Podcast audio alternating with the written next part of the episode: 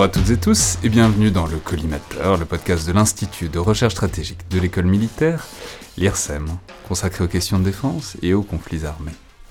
Je suis Alexandre Dublin et aujourd'hui pour parler de l'arme aérienne dans la guerre en Ukraine, j'ai le plaisir de recevoir le général de brigade aérienne Sabéné, directeur du CESAR, le Centre d'études stratégiques aérospatiales, qui est un centre, disons un organe de réflexion stratégique de l'armée de l'air et de l'espace, situé à l'école militaire, donc vous venez en voisin, on vous en remercie beaucoup. Bonjour général, bienvenue dans le collimateur. Bonjour Alexandre.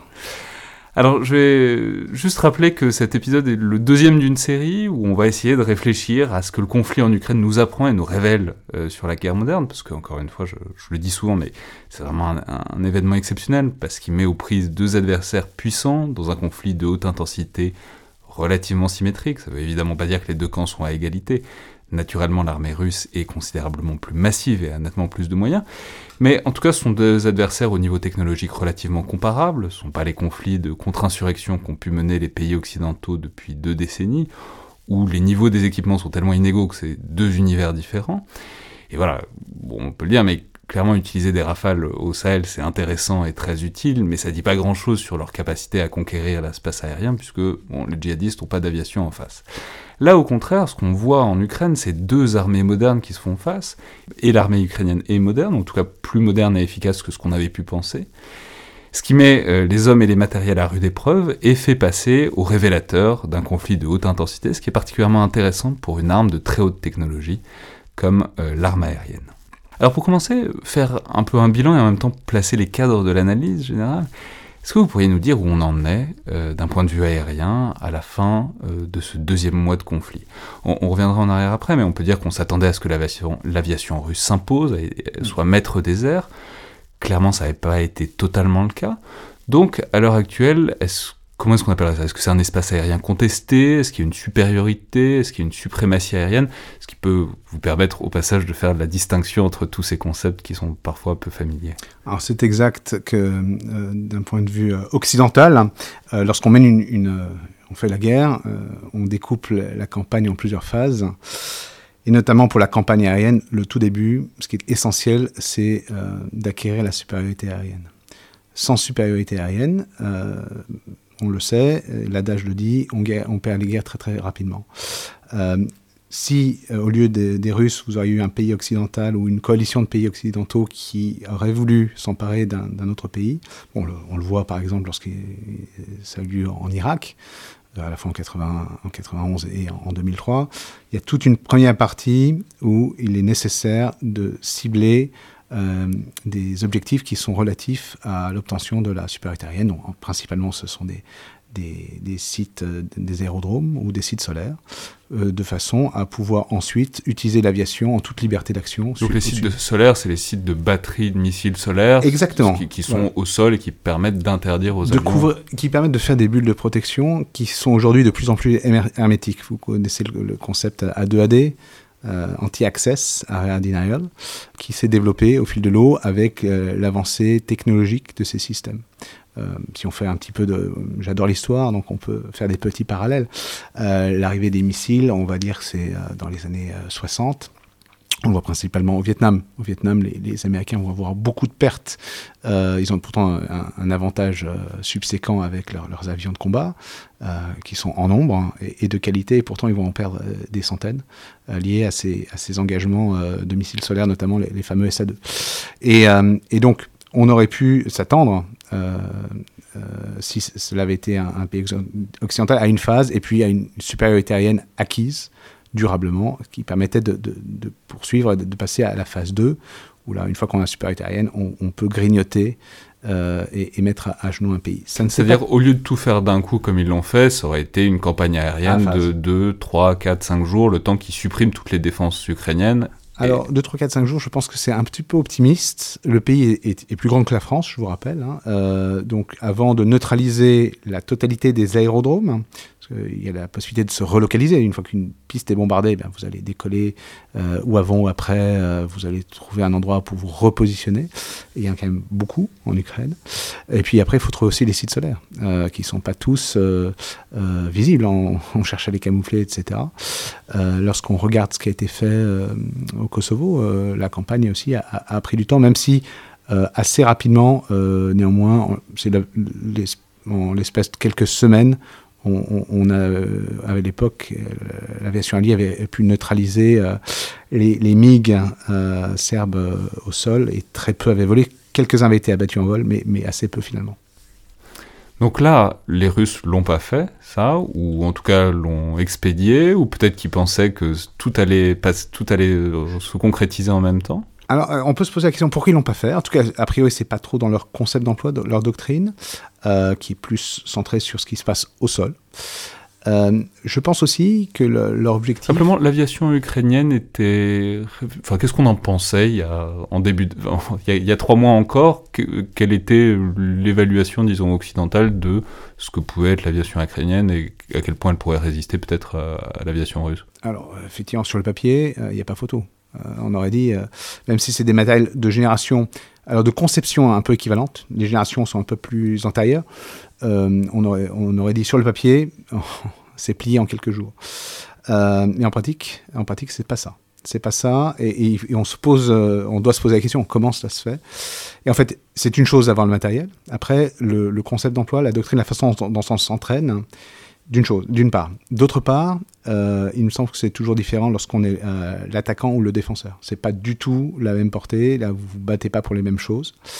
Et enfin, euh, me semble-t-il, euh, on doit se poser aussi la question de ce que voulaient faire euh, les Russes au départ. Est-ce qu'ils avaient vraiment l'intention de, tout détruire, tel un bulldozer, ou pensait-il qu'en quelques jours, le pays tomberait comme une pomme, bien mûre, parce que bah, finalement, il suffisait de montrer un peu les muscles, de faire quelques frappes, et vous savez, c'est la fameuse phase de choc et de sidération que les Américains avaient essayé de mettre en œuvre euh, en, 2003 au départ, qui n'avait pas forcément fonctionné non plus, euh, eh bien, euh, ça s'est passé de nouveau.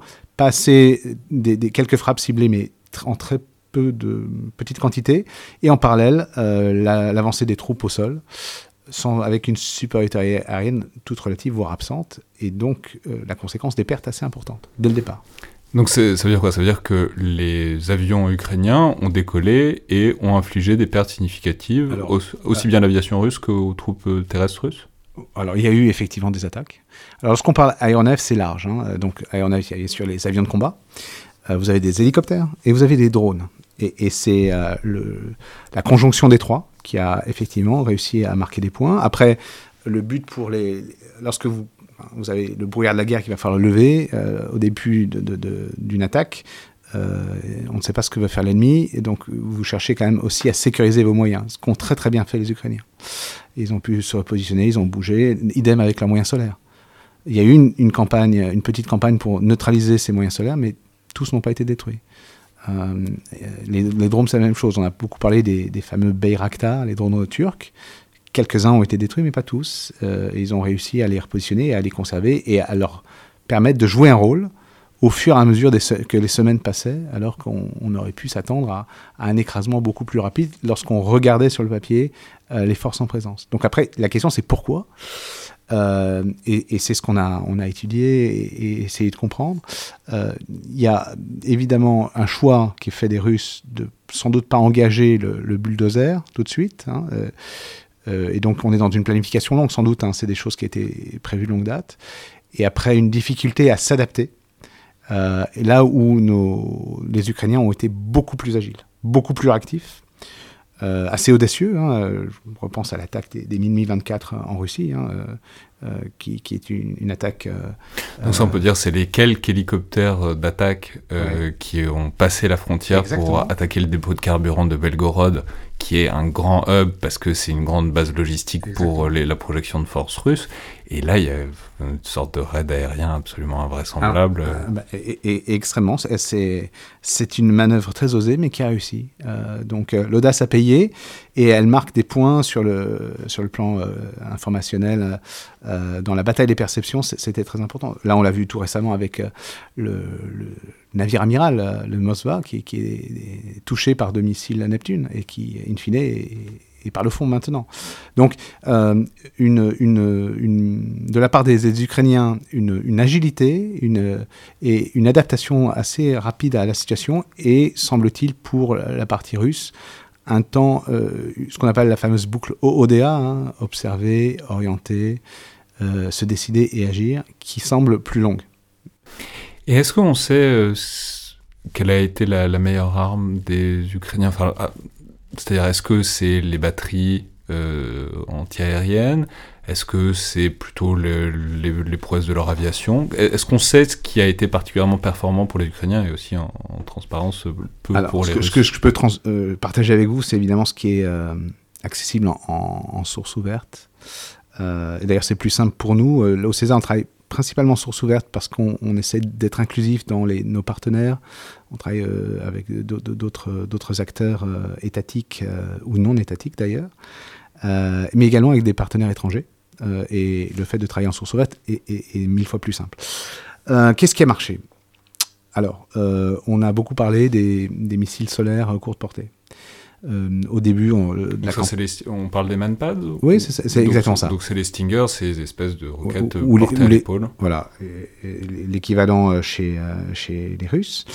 Euh, c'est des systèmes qui sont extrêmement mobiles, hein, qui sont euh, peu, peu volumineux et qui ont été vendus ou fournis en quantité par les Occidentaux.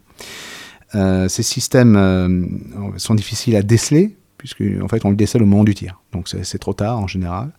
Et vous avez vu circuler sur euh, les réseaux sociaux des vidéos assez incroyables hein, d'hélicoptères ou de chasseurs russes en évolution basse hauteur. Alors pourquoi euh, on se retrouve en basse hauteur alors que les dernières campagnes aériennes entre guillemets occidentales sont en général en moyenne altitude, en haute altitude, parce que justement on a supériorité aérienne et justement on est au-dessus, au-dessus, on voit plus loin euh, et on, a une marge de manœuvre plus importante. Là, ils ont dû descendre euh, en basse hauteur parce que, eh bien, déjà, pas de supériorité aérienne. Il faisait pas forcément très très beau. La, météo le 24 février en, Ukraine n'est pas la meilleure du monde. Et euh, ils avaient un stock, on pense qu'ils avaient les Russes avaient un stock d'armes de précision assez réduit et se sont retrouvés assez rapidement euh, à devoir utiliser des armes non guidées. Et une arme non guidée, depuis un avion de chasse ou un hélicoptère, euh, vous êtes obligé d'être assez proche de l'objectif pour le voir et pour le cibler, pour tirer dessus. Ce qui a obligé ces aéronefs, donc que ce soit des, des, des, des Sukhoi, des, avions de chasse, euh, des chasseurs bombardiers ou des hélicoptères, à intervenir dans le domaine d'emploi de ces des manpads, des missiles solaires très courte portée, qui sont assez faciles d'emploi. En fait, vous avez un détecteur infrarouge donc l'infrarouge, c'est quoi? C'est la chaleur. Donc euh, vous avez vos avions euh, qui ont un, réacteur, ou vous avez euh, les hélicoptères qui fonctionnent avec un turbopropulseur qui, qui produisent de la chaleur. votre système accroche dessus et tire à quelques kilomètres. Et si l'hélicoptère n'a pas fait une parade ou n'a pas utilisé un leurre, c'est-à-dire qu'il envoie une boule de feu incandescente, eh bien bah, l'hélicoptère va être touché et pour beaucoup euh, abattu. Donc là, tout à l'heure, avant de venir vous voir, j'ai essayé de regarder les, derniers chiffres de la, en source ouverte. Alors là, j'ai notamment vu que dans le, dernier Air Cosmos, j'espère qu'on peut faire un peu de publicité pour cette excellente revue, euh, celui du 21 avril, euh, donc eux parlaient d'une perte de 70 aéronefs au 14 avril. Euh, donc une, une, partie sont des chasseurs, une partie sont des hélicoptères et une partie sont des, des drones. Nous, je, vais donner les chiffres que j'ai de ce matin.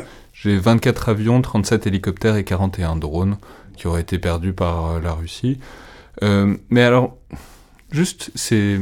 Parce que moi, c'est des images qui m'ont énormément frappé. Euh, notamment de voir un Sukhoi, euh, je crois que c'était un Su-35 qui tombe comme une pierre au-dessus de, de, Kharkiv parce qu'il s'était fait avoir par un manpad.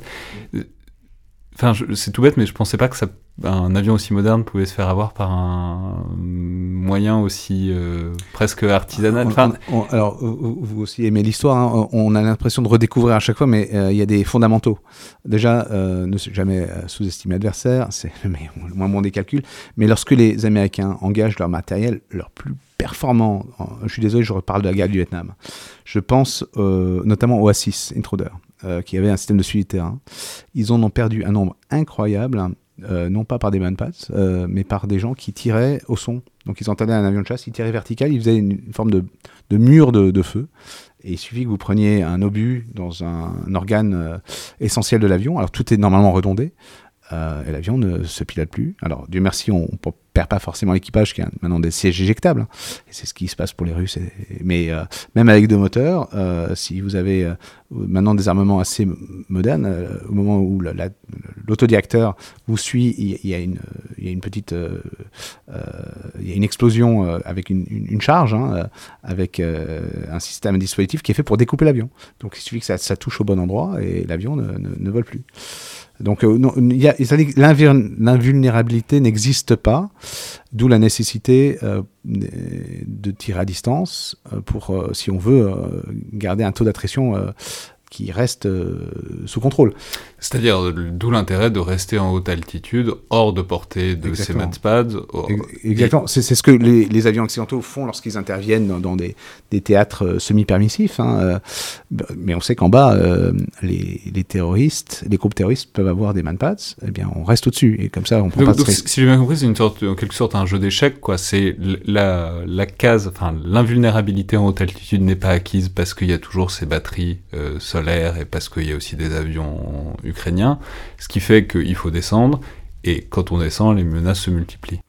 exactement. Euh, après, euh, vous avez quand même, comme je le disais tout à l'heure, la possibilité d'essayer de, les leurrer, euh, de manœuvrer, de les leurrer. Hein. mais, mais si vous en avez beaucoup, et a priori il y en a des, milliers en Ukraine, euh, et que vous survolez la partie adverse, euh, il y a un fort risque de, devoir faire face à ce genre de menaces, et ils ont abattu un nombre assez conséquent d'appareils. Et est-ce que c'est surtout des menaces euh, à terre? Enfin, je, on, reste toujours un peu dans l'imaginaire Top Gun, du, dogfight, de l'avion contre avion, etc. Est-ce qu'on sait s'il y a eu beaucoup de duels comme ça, d'affrontements assez proches? Et qui avait tendance à l'emporter ou est-ce que moi les, informations à ma disposition. On a beaucoup parlé du fantôme de Kiev hein. l'histoire est belle mais j'ai peur qu'elle soit un petit peu inventée. Mais je n'ai pas d'informations qui c'est un peu le problème avec les fantômes c'est euh, euh, il y a eu il y a eu des combats. Il y a eu du combat aérien euh, et d'ailleurs, euh, on a cru un moment que c'était la, fin du combat. Il y a, eu plusieurs époques. Hein, vous savez, on dit il n'y aura plus jamais de combat aérien, n'a pas besoin. Rappelez-vous, on disait il n'y a pas besoin de canons sur les avions. Euh, ben, je suis désolé de reciter le Vietnam, hein, euh, malheureusement, le piqué, le, le, piqué, c'est probability of kill euh, d'un missile. Euh, en fait, était très réduit à l'époque. Les premiers missiles, les, Sparrow, c'est des missiles RR guidés par radar, enfin, qui fonctionnaient pas bien. Et on s'est passé, ah ben non, mais le combat tournoyant, il y en a encore besoin.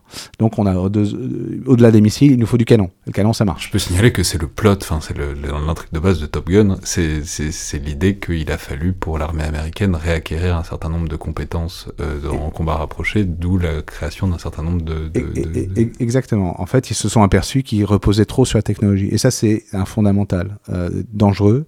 Euh, en fait, euh, la technologie ne fait pas tout. Il faut un pilote entraîné. Et c'est exactement ce que dit Top Gun. Et ça, Top Gun, c'est l'US Navy. Mais l'US Air Force a fait rigoureusement la même chose, à peu près à la même époque. Elle a créé Red Flag. Red Flag, c'est des entraînements de très haut niveau dans le désert du Nevada, où on se remet dans les conditions de la guerre. Et on a prouvé que si vous survivez aux dix premières missions de guerre, vos chances de survivre à la campagne sont accrues de 90%. Voilà, donc c'est ça le concept. Et nous, depuis, euh, nous Français, nous l'avons aussi intégré.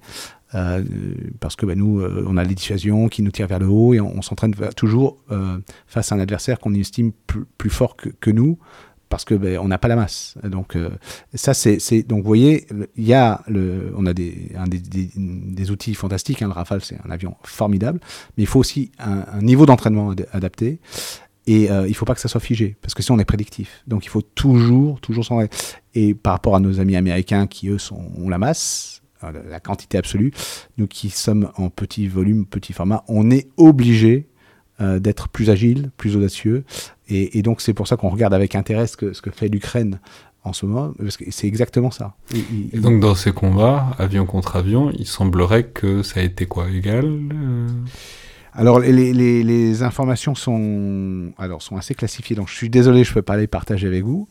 Euh, mais tout ce que je peux vous dire, c'est lorsqu'on est avion contre avion et qu'on est dans des nombres assez réduits, c'est le pilote qui fait la différence. Et ça, ça n'a pas changé. Ça, c'est depuis la nuit des temps, depuis 14-18 euh, euh, jusqu'à aujourd'hui. Euh, un, vous pouvez mettre un, très très bon pilote dans un avion moyen face à un mauvais pilote. un mauvais pilote, ça n'existe pas. Mais je vais dire quelqu'un qui, qui, est plus jeune, dans un avion très évolué, en général, c'est celui qui a l'expérience qui va s'en sortir.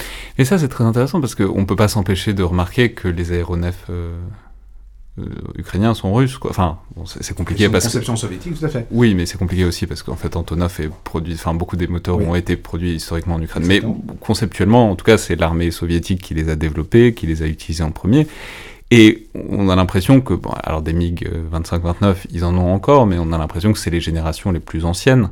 Euh, et que ben, maintenant, les, les, forces armées russes étaient passées au Sukhoi 34, 35, enfin bon, qu'ils avaient des avions plus moderne, de génération plus récente, et que donc ça aurait dû leur acquérir une, sorte de supériorité, quoi. C'est vrai, euh, et c'est ce qui nous interroge, euh, évidemment. Alors, on pense euh, que, comme je vous le disais, le niveau d'entraînement n'était pas au rendez-vous. les Russes ont montré de quoi ils sont capables. Hein. Je pense qu'il faut là aussi ne pas tomber dans les travers, parce que tout a été dit, les Russes sont mauvais, pas du tout. Ils sont face à un adversaire qui est très coriace, et qui est très agile, comme je le disais tout à l'heure. Ils ont montré qu'ils ont pu renverser la situation, donc les Russes, en, Syrie. Euh, mais là, on n'est pas dans la Syrie. Euh, on n'est pas sur le même concept. bon, en Syrie, ils avaient la supériorité aérienne absolue. Il y avait pas se poser la, il faut juste cohabiter avec les, aviations occidentales. Alors que on s'aperçoit que au début de, ce conflit, puis encore maintenant, n'ayant pas la supériorité aérienne, c'est tout de suite plus compliqué. Euh, si on prend pas eux, j'ai l'impression que leur campagne était très tournée seule, euh, euh, au sol, avec tout le reste qui concourt à, soutenir l'avance des, forces. Mais là, il, manque un prérequis, et sans ce prérequis, finalement, bah, tout est un peu bloqué. Kiev n'est pas tombé. il a fallu se redéployer à, l'est. Et je pense qu'il va y avoir un travail de très longue haleine euh, si la Russie veut essayer de récupérer euh, la supériorité aérienne qu'elle n'a pas aujourd'hui.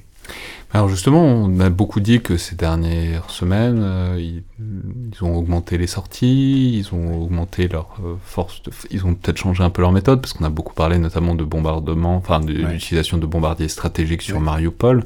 C'est-à-dire qu'on passe, euh, on change un peu d'engin, on n'est plus dans les, enfin, on est, plus dans les avions de chasse, on, est dans les bombardiers de très haute altitude. Alors, ils les ont utilisés assez rapidement, hein, les, les bombardiers stratégiques, avec des missiles de croisière.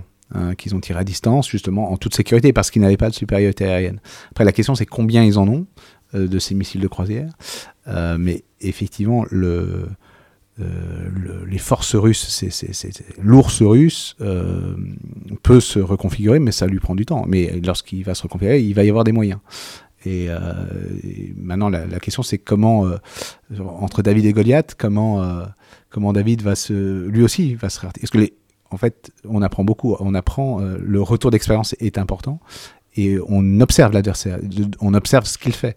Et en fonction de ce qu'il fait, eh bien, on va euh, évoluer. On voit ce qui marche, ce qui marche en général, on va investir, mais on sait très bien que l'adversaire, lui, euh, il va faire évoluer ce qu'on appelle les TTPs, les, tactiques, les procédures, les, techniques. et, donc, c'est très évolutif. Et vu de ma place, j'ai l'impression que les Ukrainiens sont sont, sont, plus agiles, euh, ont un petit coup d'avance. Et, ça, ça marche.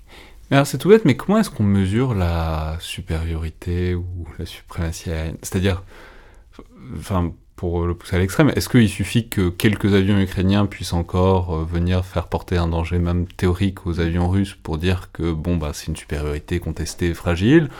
Ou est-ce que bon bah on peut quand même regarder la moyenne des choses et dire que bon bah il y a quand même beaucoup plus d'avions russes en vol et qu'ils évoluent à peu près librement même s'ils peuvent avoir des pertes. Comment est-ce qu'on comment est-ce qu'on pose un diagnostic quoi dans un voilà, les airs, ben, la plupart du temps, il n'y a pas grand-chose en vol, donc c'est difficile. Enfin, je veux dire, c'est pas une ligne de front où on peut mesurer où elle se trouve, quoi. Ouais, alors vous avez raison, à l'instant T, on peut en déduire une chose, et puis à T plus 1, ça a changé. Euh, en fait, il y a plusieurs façons. Alors déjà, on considère la suprématie aérienne, c'est très simple, c'est-à-dire que j'ai le ciel à moi.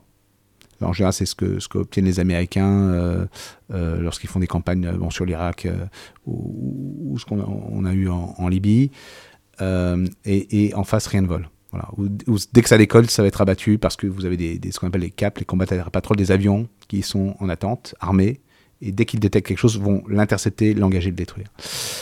Ça, c'est pas le cas. Hein. Là, on n'est pas du tout dans la suprématie des Russes, puisque les Ukrainiens continuent à voler. Euh, donc, ils sont à l'ouest, euh, principalement, mais ils continuent à voler, à opérer tous les jours. des avions, des avions de chasse, des hélicoptères, des drones. Et ils restent à l'ouest, ils, ils vont pas. Ils, sont principalement à l'ouest, mais ils, on l'a vu tout à l'heure, vous me parliez du raid sur Belgrade. ils, ont, ils sont capables d'incursion. Donc, mais mais c'est pas en permanence. Donc après, on parle de suprématie, de, de supériorité aérienne locale ou ponctuelle. Euh, mais euh, là, on va se servir de quoi? On va se servir des chiffres. C'est-à-dire que si sur euh, vos avions offensifs, les aéronefs offensifs russes, vous en perdez une, une dizaine par jour, c'est difficile de dire que vous avez une supériorité même locale. c'est pas, je vous rappelle, ça c'est pas des chiffres qu'on a eu dans nos campagnes aériennes occidentales ces 30 dernières années. On a, très très peu perdu d'avions. Donc là, on, est sur un retour de, conflictualité dans la troisième dimension de très haut niveau, euh, sur lequel l'attrition joue évidemment un rôle majeur. Mais là, l'attrition, on mesure qu'à niveau d'attrition égale, évidemment, ça va s'essouffler plus vite pour les Ukrainiens que pour les Russes, qui ont évidemment de grandes... Alors, je, me permets d'être pas forcément d'accord avec vous, là, euh, parce que les, Ukrainiens, euh, déjà, de, quoi on parle? Est-ce qu'on parle de l'armée? Donc 200 000 aux personnes. On parle de la société. Vous avez vu que. je parlais des avions, là, en l'occurrence. Alors, donc, donc les, non, mais les avions, ils en ont assez peu. Euh, vous avez donné quelques chiffres euh, tout à l'heure. J'ai pas donné pour euh, les Ukrainiens. Pas donné pour les Ukrainiens. Les, avions, donc, je, je dis, c'est 24 contre 18. 24 perdus pour les Russes contre 18. Les hélicoptères, c'est 37 contre 5. Et les drones, c'est 41 contre 14. Ok, alors on a des chiffres à, peu près similaires. Euh, la, grosse différence, donc les, Russes vont puiser dans leurs réserves, ou, enfin, c'est un grand pays, hein, ils, peuvent aller chercher des, renforts ailleurs. Euh, les Ukrainiens sont quand même appuyés par les Occidentaux. Ils reçoivent massivement euh, des, des, munitions, des, missiles solaires, et là on a entendu parler d'arrivée d'avions de combat. Donc euh, je pense que l'attrition ne, ne, joue pas forcément en leur défaveur. Alors justement, ça c'est une question que je peux dire que vous avez été pilote de chasse, donc vous pouvez nous dire. C'est intéressant parce que quand on a en tête les processus, les cycles de formation énormes pour un pilote pour être qualifié pour pouvoir voler sur un avion de chasse, c'est-à-dire, même si, évidemment, on parle de modèles similaires, on parle de MiG-29 qui viendrait de pays de l'ex-bloc soviétique, quand même, il reste que c'est toute armée de l'air a ses spécificités, a ses matériels, même sur, euh, sur une machine qui est la même euh, au départ. Bon, à quel point est-ce qu'un pilote ukrainien peut manipuler un MiG polonais qui, par exemple, est une machine qui doit pouvoir euh, évoluer dans l'OTAN, dans les process OTAN, ce qui est, dont on sait que c'est euh, une grosse modification. Donc, à quel point est-ce que, ah, je veux dire, c'est pas c'est pas un chargeur, euh, c'est pas un chargeur de, de, fusil mitrailleur, c'est des machines très complexes. Vous avez entièrement raison. ça serait le cas si on demandait à un pilote ukrainien de passer d'un MiG-29 à un F-16 les Polonais ont des F-16 par exemple.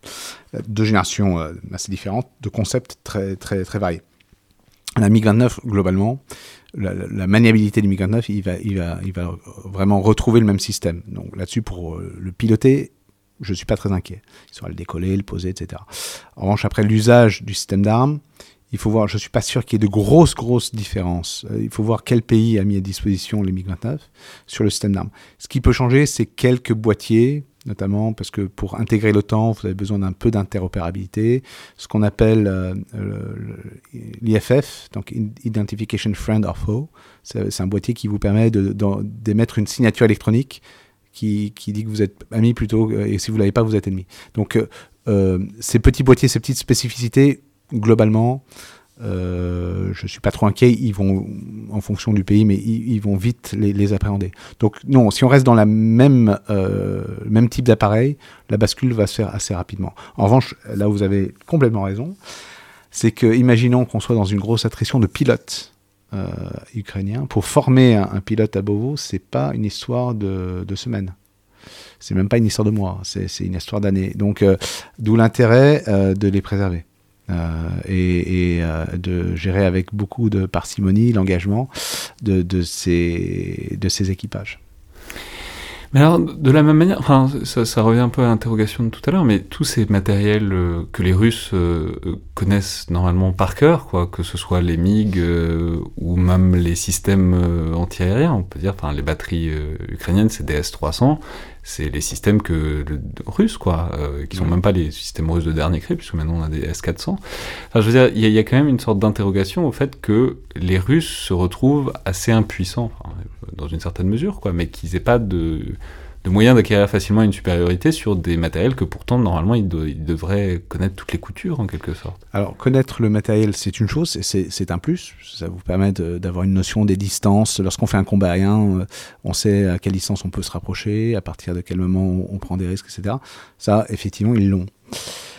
Euh, en revanche, ils connaissent pas forcément les tactiques la tactique euh, russe emprunte beaucoup à la tactique soviétique. Hein. C'est très dirigé par le sol. C'est très prédictif.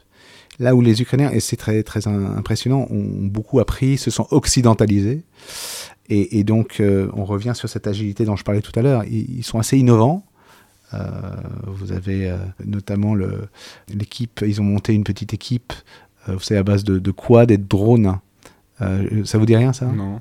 Alors je vais essayer de, vous retrouver le, le nom, euh, mais je, trouvais ça assez impressionnant. Ça s'appelle une aéro Rosvitka, ça veut dire reconnaissance aérienne.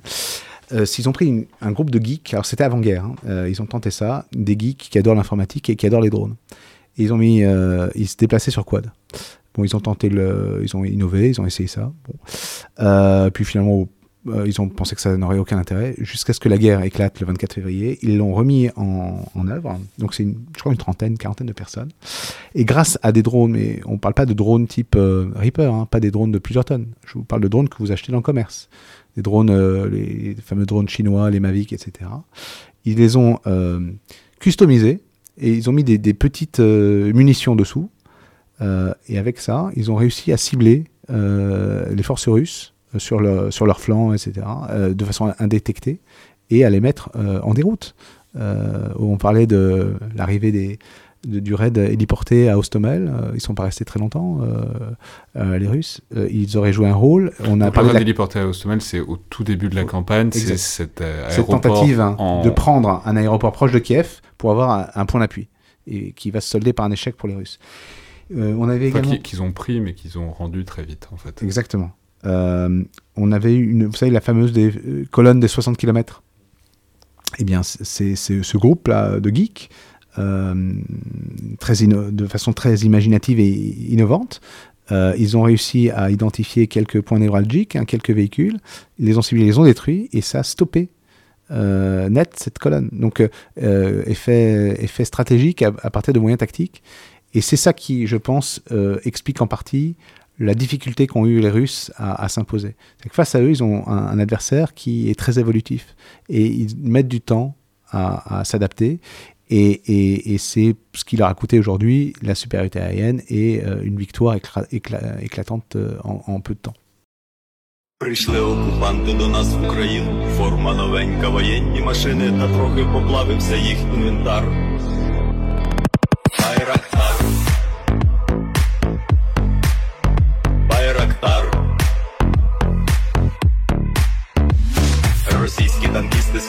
Кущі, щоб лаптями сорбати довбані щі, трохи в ущах перегрівся навар. Байрактар. Байрактар. Зі сходу припхались до нас барани, для вас становлення великої страни, найкращий пастух баранячих отар. Байрактар.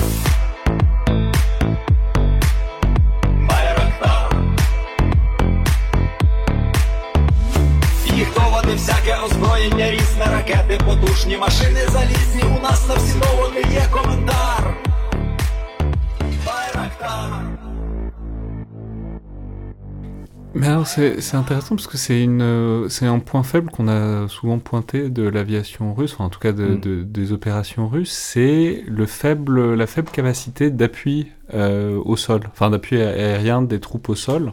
apparemment depuis le début, ce qui, ce dont on aurait pu penser que ce serait plus intégré, parce que c'est ce que vous disiez, les, forces russes sont très terrocentrées, donc on aurait pu penser que l'aviation s'appuie, enfin, mm particulièrement à, dégager le terrain. Or, c'est ce qu'on voit vraiment depuis le début, c'est des troupes russes qui avancent euh, très très à découvert et qui se font piéger de manière totalement répétée. Est-ce qu'on a un sens, une idée de à quoi, d'où ça vient ce, cette faiblesse, disons, de, de, de, l'intégration appelons ça comme ça? En fait, contrairement à ce qu'on peut croire, lorsque vous voyez un avion de chasse au-dessus de vous en appui aérien, euh, l'avion n'est pas tout seul. il, est dans un dispositif qui est intégré.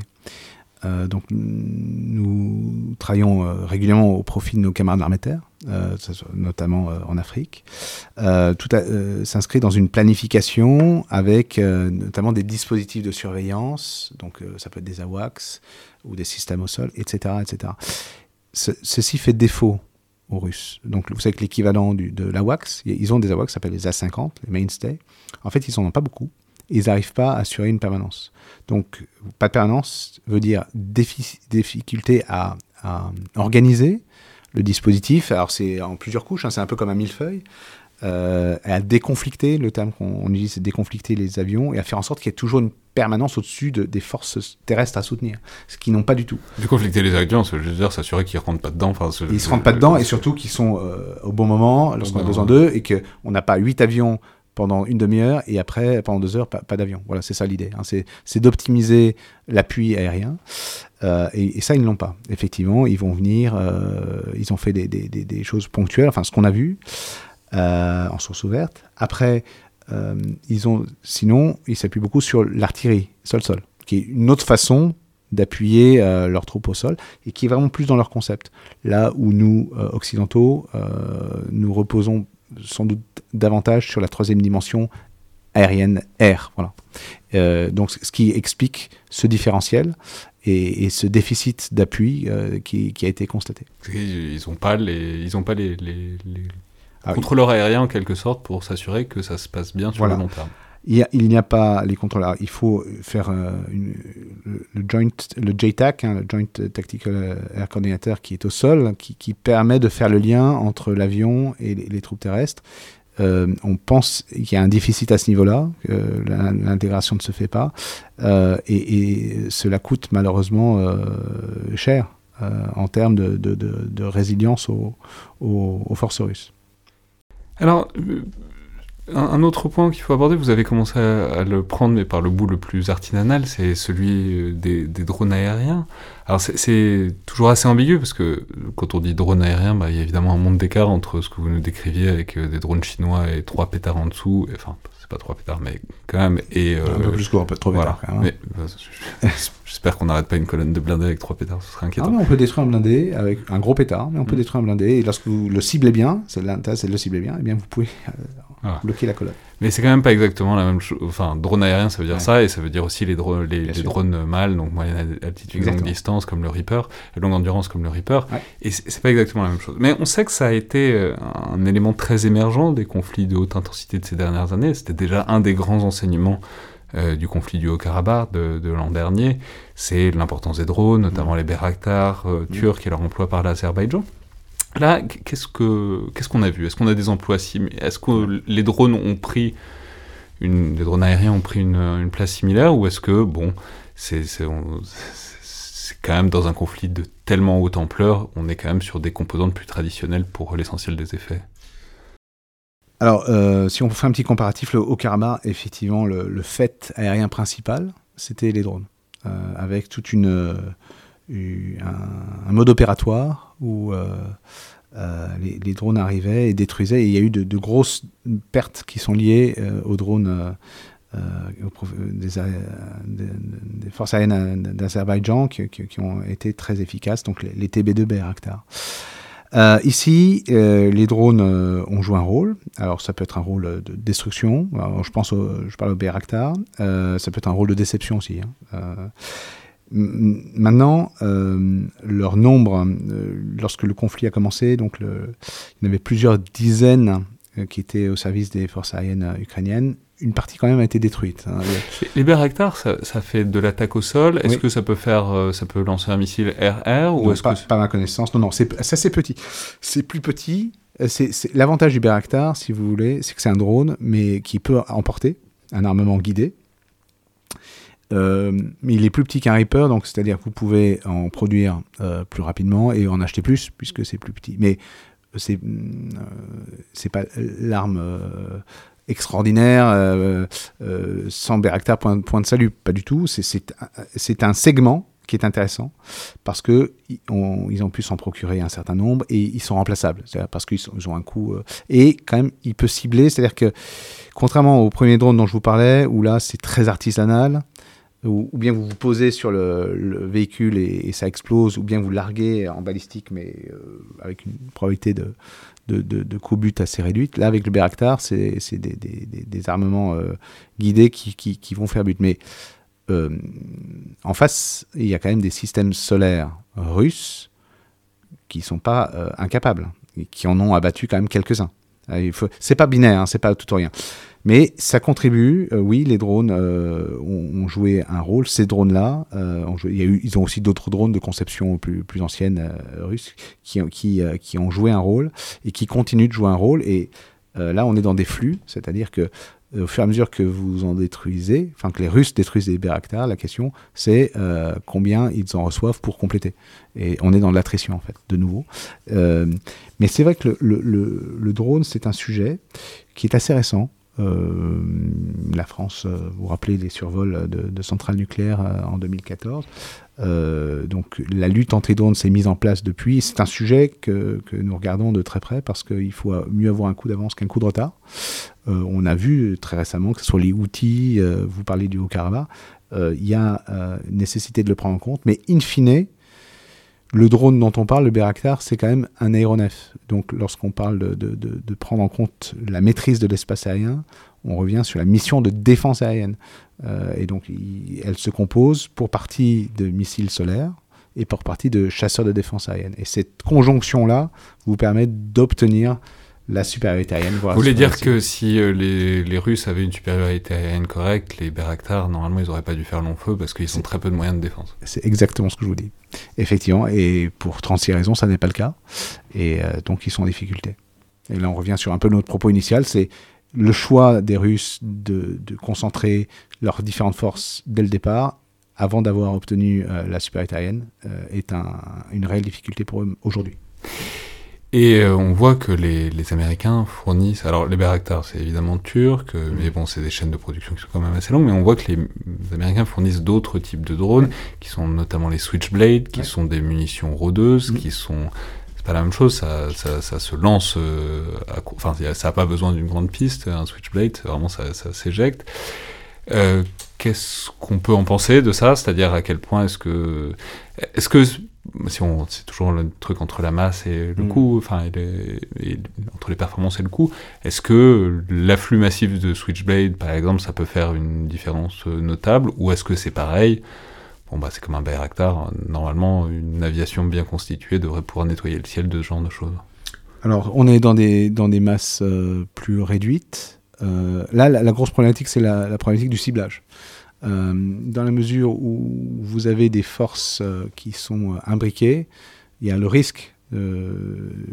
tout dépend si la munition rodeuse, s'il y a, un engagement automatique ou s'il y a un pilotage ou une, validation de la cible à distance. Parce que le risque, c'est si vous envoyez une munition rodeuse et qu'elle se trompe de cible et que c'est finalement vos propres troupes qui sont, qui sont atteintes, aucun intérêt.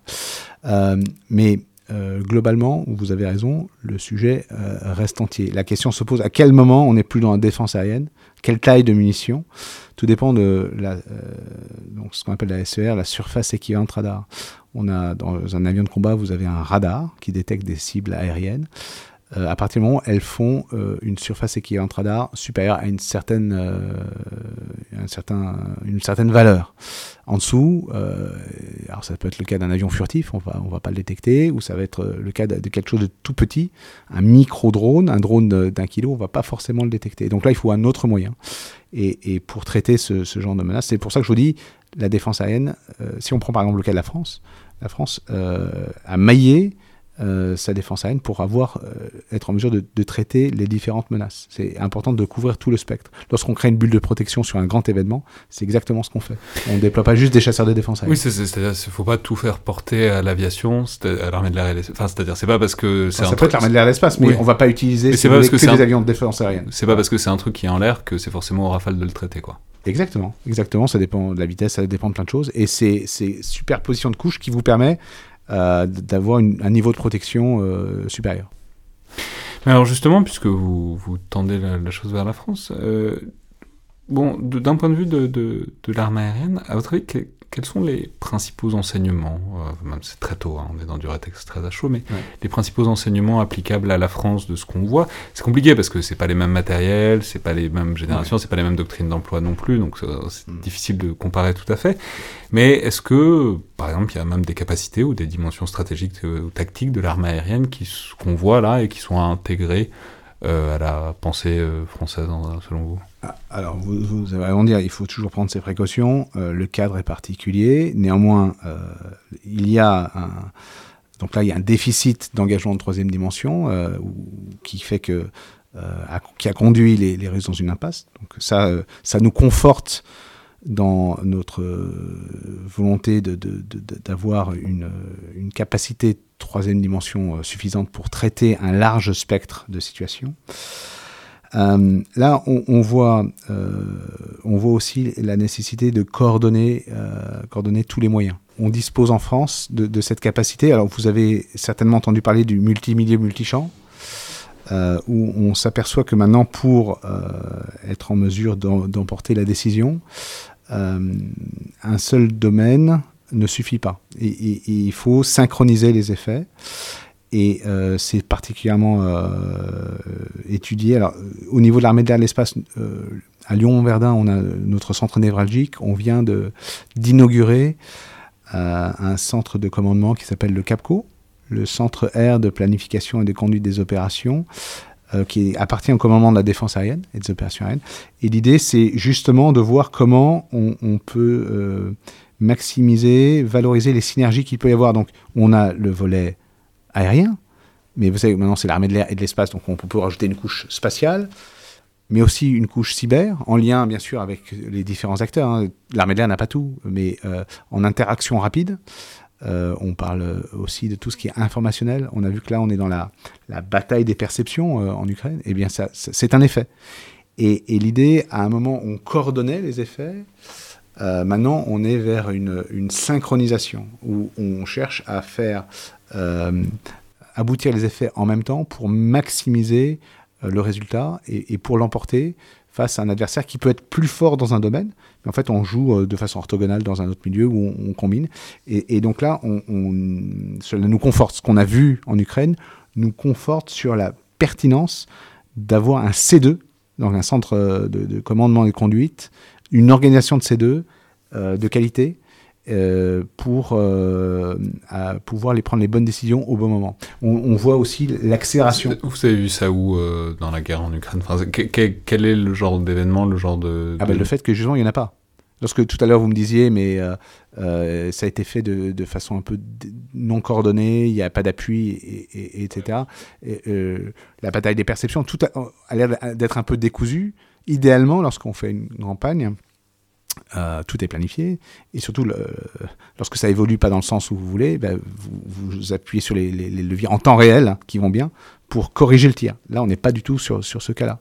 Donc, euh, c'était un, point de vue. Euh, les Américains ont le multi-domain operation hein, ou joint all domain C2. les Français font un peu en parallèle, mais de leur façon avec leurs moyens qui, est forcément un peu plus limité. Et on pense que, alors euh, là encore une fois, bien malin, et, celui qui va dire, oui, moi j'aurais pas fait comme ça, j'aurais pas fait, etc., confronté euh, au, brouillard de la guerre, euh, on verra ce que ça, sur, sur, le terrain ce qui se passera. Mais il y a la nécessité pour nous de pouvoir avoir une chaîne de commandement robuste et qui s'adapte et qui soit très agile. Donc ça. Ça, c'est autant de choses que les Russes, manifestement, n'ont pas, quoi. A priori non, on est sur quelque chose d'assez figé. Euh, effectivement, là où on voit chez les Ukrainiens, euh, je suis désolé de reprendre toujours le même terme, mais une agilité, une audace, une innovation qui, est quelque chose qui est un peu dans, notre ADN aux aviateurs français, parce que nous, on n'a pas le choix, on n'a pas la masse, donc il faut qu'on trouve autrement. Et donc, on réfléchit dans cette perspective-là. Toujours essayer d'avoir un coup d'avance et anticiper et tenter des choses, ouvrir des portes, et, de façon à innover. Et enfin, dernière question euh, qui est peut-être un peu personnelle, mais qu'est-ce qui vous a, vous, euh, le plus intéressé ou étonné dans ce Parce que c'est fascinant, ce que je disais, c'est le révélateur de la guerre. Il y, a, des gens qui meurent, il y a des équipements qui sont détruits, c'est une guerre, c'est tragique, et puis en même temps, j'imagine quand on travaille là-dessus depuis euh, des années et des décennies, il y a un truc qui est très stimulant intellectuellement à voir les choses se passaient réellement entre deux armées puissantes, d'arrêter de faire des wargames et de, des théories et de regarder euh, conceptuellement ce que tel avion peut faire face à tel avion. Enfin, là, il y a quelque chose qui se passe vraiment et euh, voilà. Qu'est-ce qui vous, vous a le plus euh, intéressé dans cette affaire-là Bon, alors, vous l'avez dit, une guerre, ça rien de, rien de drôle, c'est une, catastrophe et, ça doit être géré euh, euh, avec tout le sérieux euh, qui, qui, qui, convient. c'est vrai que le retour de la conflictualité sur le, théâtre européen avec des Russes, donc qui est un, qui est un peu un des modèles. Hein, je vous parlais de Red Flag tout à l'heure. Euh, l'adversaire contre lequel les Américains se préparaient à, se battre, c'était les Russes. Donc c'est une chose de s'entraîner au quotidien. En plus, on peut préciser que vous avez passé du temps, un peu, quelques temps aux États-Unis. Euh, c'est vrai que j'ai fait trois ans. Vous avez dû vous battre contre des Russes fictifs aussi. Oui, oui, oui. Bah, enfin, euh, mais lorsque nous, aussi en France, hein, on s'entraîne, on s'entraîne. Alors, on ne cible pas quelqu'un en particulier, mais on s'entraîne dans le haut du spectre. Donc, c'est une chose de s'entraîner, c'est une autre de le voir se dérouler. Euh, après, c'est un haut du spectre particulier. Bon, si les Russes avaient décidé de faire la guerre à l'OTAN, ils l'auraient fait certainement très différemment que ce qu'on a vu euh, là. Mais là, ça nous permet de voir euh, le retour des combats aériens. alors, il faut savoir que depuis dix ans, il y a quand même dans la troisième dimension, il, y, a euh, eu des pertes. Il y a eu une centaine d'avions euh, de combat qui, ont été perdus depuis dix ans. Alors après, vous rajoutez maintenant ce qui se passe en, Ukraine et de voir que, eh bien, c'est pas c'est pas du tout du virtuel que euh, les, systèmes solaires euh, fonctionnent, que les, les, missiles longue portée fonctionnent, les destructions, la, capacité ou non de, faire des, frappes euh, ponctuelles. donc là, on n'est plus dans la théorie, on est dans la pratique. et c'est vrai que dans le monde très incertain, très instable, mais très incertain dans lequel on vit, voir que sur le papier, on aurait pu ne pas donner plus d'une dizaine de jours à l'Ukraine euh, face aux Russes et de voir qu'ils ont été capables hein, de leur tenir tête, de les mettre en difficulté, ça, pose question. Ça pose question sur, OK, euh, avec quoi, quels sont les, éléments, quels sont les ingrédients. Donc euh, l'agilité, bien sûr. On n'a pas trop parlé de, de, la société ukrainienne, mais qui se défend parce qu'elle est agressée, euh, le niveau de résilience de, ce peuple est vraiment impressionnant. Euh, bon, il bien sûr la, personnalité du président Zelensky, euh, l'exemple qu'il donne, mais leur capacité à dire, ben voilà, on va tous résister ensemble, on va vous former, et donc c'est plus de 200 000, mais c'est 42 millions, enfin divisé par deux parce que c'est surtout les hommes qui vont aller au combat, ça, interroge. Et, nous, donc dans mes fonctions de directeur du, Centre d'études stratégiques aérospatiales, on, s'occupe aussi du lien armée-nation et on regarde quelles sont les leçons qu'on peut tirer de tout ça sur euh, le, lien qu'on doit euh, tisser étroit avec toute la société. Parce que quelque part, c'est pas juste les armées qui se battent, c'est tout un pays. Alors, euh, l'idée, euh, évidemment, qui me vient à l'esprit, hein, c'est le, comparatif, c'est 40, euh, 1940, avec la, défaite, défaite française, avec un, pays qui, malheureusement, n'arrive pas à, tenir face aux assauts allemands. Et, là, donc les, travaux, donc c'est évidemment l'étrange défaite de, de Marc Bloch, et, comment on peut faire avec donc la composante euh, que je représente, la composante R, mais aussi les, autres composantes, mais aussi toute la société, euh, pour faire la différence, euh, pour face à un adversaire supérieur en nombre, eh bien, être capable de, l'emporter. Et donc là, pour l'instant, c'est ce qui semble se passer en Ukraine. Et c'est la grosse surprise, c'est qu'ils ont tenu bientôt deux mois face à un adversaire très disproportionné. Et donc, dans les études historiques qu'on mène au César aussi, on a, on a ressorti de nos, nos archives ce qui s'était passé en Finlande. Et, c'est vrai qu'il y avait, il y avait eu un précédent. Donc le Finlande, c'est la guerre d'hiver euh, pendant, pendant la Seconde Guerre mondiale Exactement. Donc c'est, on est, euh, on est en, en, 39. Et, euh, et, en fait, les, les, Finlandais, ils vont jouer à 1 contre 10 dans l'aviation. Je vous prends les chiffres que je les ai regardés tout à l'heure. ils étaient 150 avions de combat contre 1500. Et au bilan, ils vont abattre plus de 500 avions russes et n'en perdent que 70. Et donc là aussi, euh, c'est intéressant de, se poser euh, cette question. Malgré un fort différentiel de, chiffres, ils ont été capables. Alors, ils ont, ça ne les a pas empêchés de, perdre, de capituler euh, au bout de, quelques, quelques mois de, combat et de perdre une partie de leur territoire. Mais voilà, il y a. Et donc, peut se poser la question des invariants. Est-ce qu'il y a des invariants dans, le concept, dans, la façon peut-être un peu figée euh, d'engager et d'avoir peut-être euh, mal estimé le, niveau de force de l'adversaire? Et ça, c'est un fondamental euh, aussi de, depuis tous les temps. Si vous, avez sous-évalué votre adversaire, les, surprises peuvent être délicates à absorber et il n'y a rien de pire.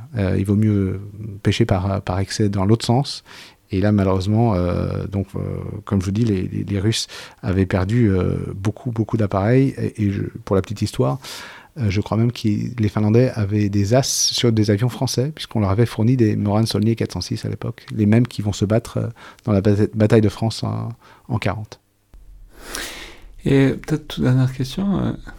Si vous aviez en face, peut-être que vous l'aurez un jour, un, pilote ukrainien qui a vécu cette bataille d'Ukraine, Qu'est-ce que vous auriez envie de lui demander? Enfin, voilà, c'est qu'est-ce qui vous intéresse dans Qu'est-ce que vous qu'est-ce que vous lui poseriez comme question dans, son vécu de cet événement extraordinaire hors norme euh, du point de vue aérien qu'est est cette guerre euh, depuis deux mois? Alors, euh, je, ce serait effectivement une, grande curiosité de savoir comment David a pu défier Goliath et a pu, a pu survivre. Euh, donc il y, a une, souvent entre, quelles que soient les nations, hein, dans, le domaine aérien, il y a une forme de proximité, parce qu'on on vit des choses assez similaires et on, arrive à se retrouver.